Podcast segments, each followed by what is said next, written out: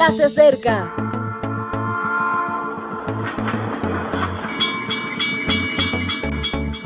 Partimos ya.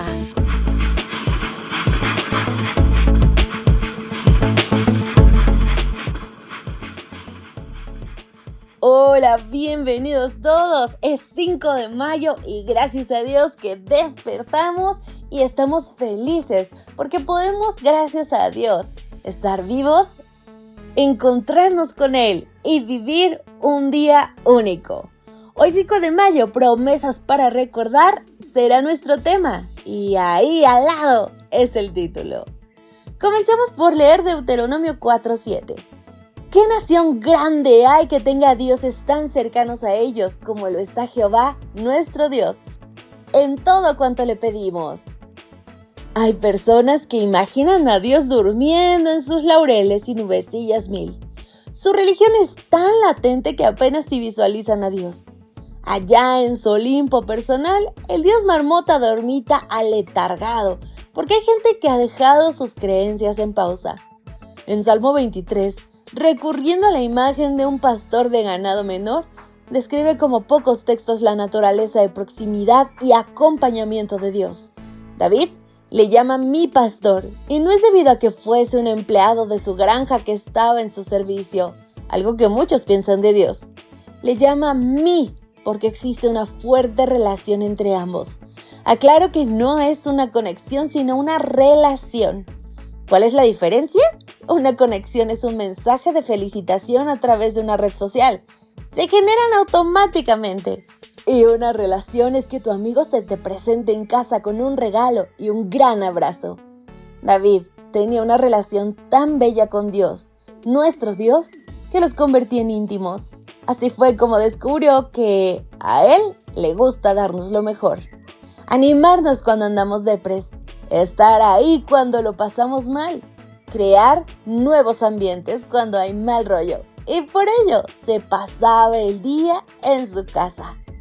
Dios se mete en nuestras vidas, nos guste o no. No lo hace por fisgón, sino porque nos quiere, porque le agrada de partir con nosotros.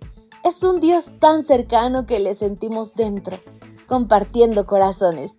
Nuestro Dios introduce por cada resquicio de nuestras vidas. Tiene boca y habla constantemente nos motiva a ser gentes de bien, sea por consejos o por exhortaciones. Tiene ojos y ve.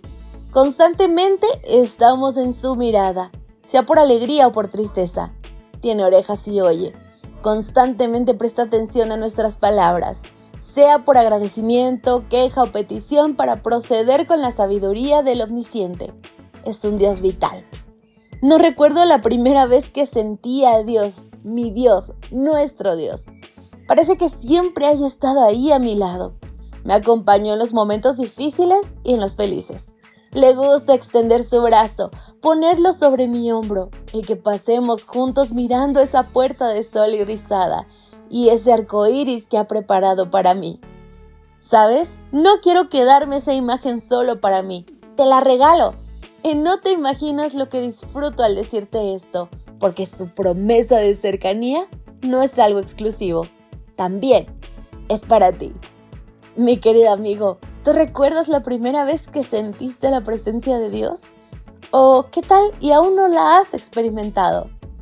No importa cuándo fue la primera, la última vez o cuándo será, pero tú tienes la oportunidad de llamar a Dios a tu vida de pedirle que more en ti junto a tu corazón, que lata junto a ti su amor y su incomparable perdón, que te sientas tan cercano a Él, que te adueñes de sus pensamientos.